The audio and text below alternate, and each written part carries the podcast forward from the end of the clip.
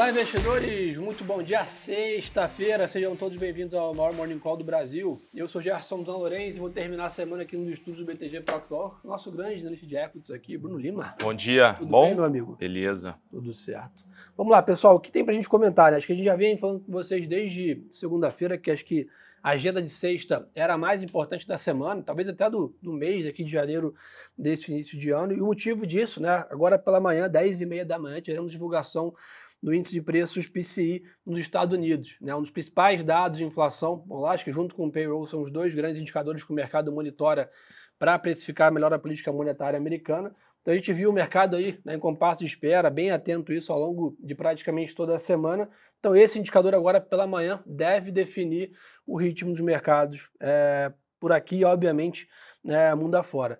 E Bruno Lima, Além disso, né, somado a essa questão toda né, do PCI, que é né, pré-FOMC, lembrar todos, né, quarta-feira que vem tem decisão de juros nos Estados Unidos, a gente está vendo uma temporada de balanços bem agitada nos Estados Unidos. Né? A gente, o que a gente até vem vendo já algumas temporadas de balanços é o mercado parabenizando e punindo com bastante intensidade quem vai bem e quem vai mal. Né? Ontem Tesla super mal, Netflix super bem, e hoje uma dinâmica parecida, né? Olhando as ações da Intel caindo 11%, ela fora, depois de uma divulgação abaixo do que o mercado esperava. E para a semana que vem tem Microsoft, Google, Boeing, Apple, Amazon. Então, assim, semana que vem é a semana aí de das Recheada. Seven aí, né? É, a semana que vem é a principal semana da temporada nos Estados Unidos.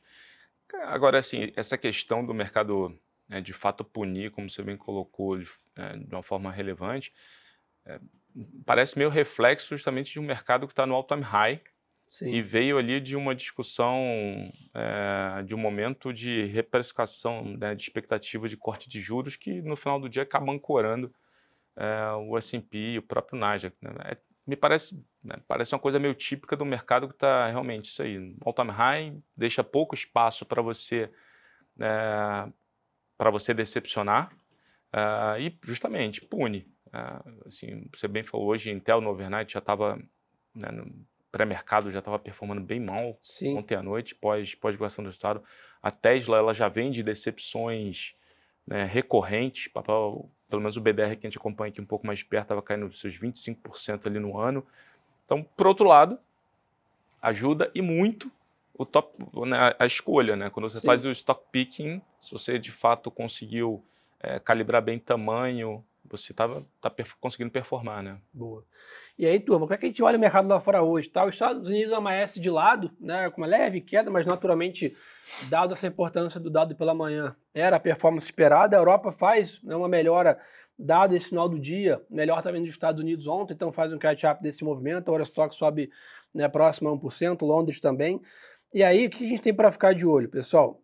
Como eu já comentei, estou sendo bem firme aqui nisso, tá? 10 e meia da manhã, PIC de dezembro nos Estados Unidos, estimativa consenso da Bloomberg é uma alta 0,2 na comparação mensal, bem importante ficar de olho nesse dado, né? O número acima né, dessa, dessa expectativa vai esfriar ainda mais os ânimos aqui do mercado em relação ao corte de juros né, em março, e o número em linha, né, ou até abaixo né, desse indicador, vai manter aí a probabilidade hoje próxima de 50%, né, de corte, de início de corte de juros nos Estados Unidos na reunião do Banco Central lá em março. Lembrar todo de novo, semana que vem tem reunião né, do Banco Central americano e também Copom aqui no Brasil. Lá fora, expectativa de manutenção, óbvio, da taxa de juros.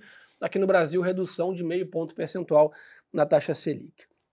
Dólar está de lado lá fora hoje, desses Y, e 10 anos dos Estados Unidos a 4,10 de taxa com fechamento de 2 bips é, mas também a gente olhando um pouco de volume hoje, né, o mercado realmente difícil imaginar alguma posição mais forte antes desse dado aí, 10 e meia da manhã, o mercado em compasso de espera. E turma, a agenda lá fora está tão agitada semana que vem, vou trazer alguns insights aqui, mas aí ao longo da semana que vem a gente obviamente vai atualizando vocês, tem decisão de juros, tem ADP na quarta-feira, tem CPI da zona do euro né, também é, é, na semana que vem, decisão de banco, do Banco Central da Inglaterra e para somar tudo aí, payroll de janeiro na sexta-feira. Então, decisão de juros dos Estados Unidos na quarta, payroll na sexta, inflação da zona do euro na quinta. Então, uma agenda bem carregada para terminar janeiro aí bem agitado e a gente, óbvio, vai atualizando vocês aí é, conforme isso for caminhando. Mercado de commodities está tá com uma grande volatilidade, para quem acompanhou ontem, né, petróleo, minério foram destaques aí no, né, no noticiário. O petróleo hoje tem uma queda de 1%, negociei 82 dólares praticamente o Brent, mas foi para aquele patamar que o Jean comentou com a gente aqui né, no último Morning Call que ele participou, que é o nosso analista de commodities. A gente estava naquele momento do petróleo 70 baixo ali, e a gente é reforçado no nosso cenário de petróleo mais próximo de 80, que é o que hoje a balança ali entre demanda e oferta precifica nos modelos aqui hoje é, do BTG. E o minério tem uma leve baixa, mas praticamente né, irrisória, 135 dólares a tonelada. E, Bruno, aproveitar que você está aqui, é, parece que a gente está vivendo ainda o ano passado quando fala-se de minério e vale. Né? Então, assim, minério mais, terminando janeiro, com 130 dólares de preço médio aí, que é muito minério de preço. E a Vale ontem com uma fortíssima queda, né? É, ontem eu acho que foi um dos dias mais agitados, né, do que falando especificamente sobre sobre Vale do Rio Doce, né? É, vamos lá, tentando separar as coisas aqui. A questão do minério de ferro, de, de, novo, acho que é aquela visão nossa de que existe uma parte do mercado não desprezível, obviamente, dado o preço que o papel está atualmente, que de fato carrega um ceticismo do, do minério, de acreditar que o minério de ferro permaneça no seu 130, Entendi. 140, que Acho também que não é sustentável. É, que também não é o nosso cenário base. A gente tem uma curva, ao longo do ano, uma curva decrescente de preço por minério de ferro, conforme o mercado vai ficando menos apertado. Só que o nosso, de novo, a nossa visão é que esse preço médio do ano ele é maior do que o, o mercado tem, as expectativas. A gente rodou uma pesquisa recente mercado acha que o preço do minério de ferro por esse ano deve ser alguma coisa ali, maior igual a 110 dólares a tonelada, a gente acha que está um pouco mais para cima. Mas o, o, e ano passado o mercado, lembrando, o mercado errou, né, o mercado abre o ano com 90, 100, o preço médio termina 120. É, então, assim, acho que tudo vem nessa questão da sustentabilidade dessa política, de certa forma, de estímulo, que tem levado a produção de aço na China nos últimos quatro anos a ficar ali em torno de um bi de tonelada por ano, o que, de novo, é bom para minério de ferro. Lembrando que essa política ela leva a uma exportação de aço significativa e essa penetração de aço importado aqui no Brasil ela já está atingindo o all-time high ali, seus 25%. Então, esse é um ponto. É, a gente ainda vê um mercado apertado, de certa forma apertado para minério de ferro, o que corrobora um preço mais alto. Isso é Ontem eu, foram outras notícias né, relacionadas a essa questão de é, processo do, de, de, de, de CEO, a questão Uh, e aí veio uma notícia no final do dia também uh, relacionada a, a, que seria um novo processo relacionado à, à questão da, uh, do desastre, enfim, ambiental que aconteceu no passado, toda aquela, enfim, tragédia. Eh, e seria isso seria um dado novo, seriam novos números, seria um novo volume. isso de certa forma o mercado não conseguiu digerir, dado né, muito ruído, né? muito ruído no, no curtíssimo prazo, e o papel efetivamente sofreu. Uh, de novo, acho que oficialmente, né, o posicionamento da Vale, a Vale, ela comentou ontem à noite, né, saiu, enfim, um comunicado, ela ainda não foi notificada oficialmente é, sobre, sobre esse processo, nem ela nem BHP, então a gente, de fato, tem que aguardar os próximos passos. Foi um processo ainda está tá ali na primeira instância, então assim, a gente tem que, de fato, entender melhor tudo isso e aguardar principalmente como é, os próximos comunicados até da, da, da própria Vale. Boa. Então, nessa linha, pessoal, para terminar a parte internacional, o Bitcoin tem uma leve alta, 40 mil dólares, né? Vem nesse movimento acompanhando bastante o mercado de equities. Ontem, né, o Costinha até comentou com a gente aqui um pouco quanto que, é, que o Bitcoin, né, as moedas digitais, na média, vem criando essa proxy com os ativos de risco, criando essa correlação é, lá fora. Mas o resumo da ópera do mercado internacional é: o mercado abre completamente em compasso de espera, um dia de agenda muito carregada hoje lá fora, com o PCI, né, o principal dado de inflação dos Estados Unidos, agora 10,5% da manhã e já precificando uma agenda da semana que vem muito intensa, com decisão de juros na Europa, payroll na sexta-feira, decisão de juros nos Estados Unidos na quarta, decisão de juros aqui no Brasil. Então tem aí uma gama grande né, de dados para a gente ficar de olho na parte internacional, tá? Para o Brasil, meu caro. Bora. Vamos lá, pessoal. Aqui é, no Brasil, o IBGE divulga daqui a 18 minutos, né, IPCA 15 de janeiro, tá? A projeção aqui do BTG é uma alta de 0,47% na comparação mensal e 4,63% na comparação anual. Bem importante esse dado. Lembrar a todos, dia 31 de janeiro, quarta-feira que vem, decisão de juros aqui no Brasil.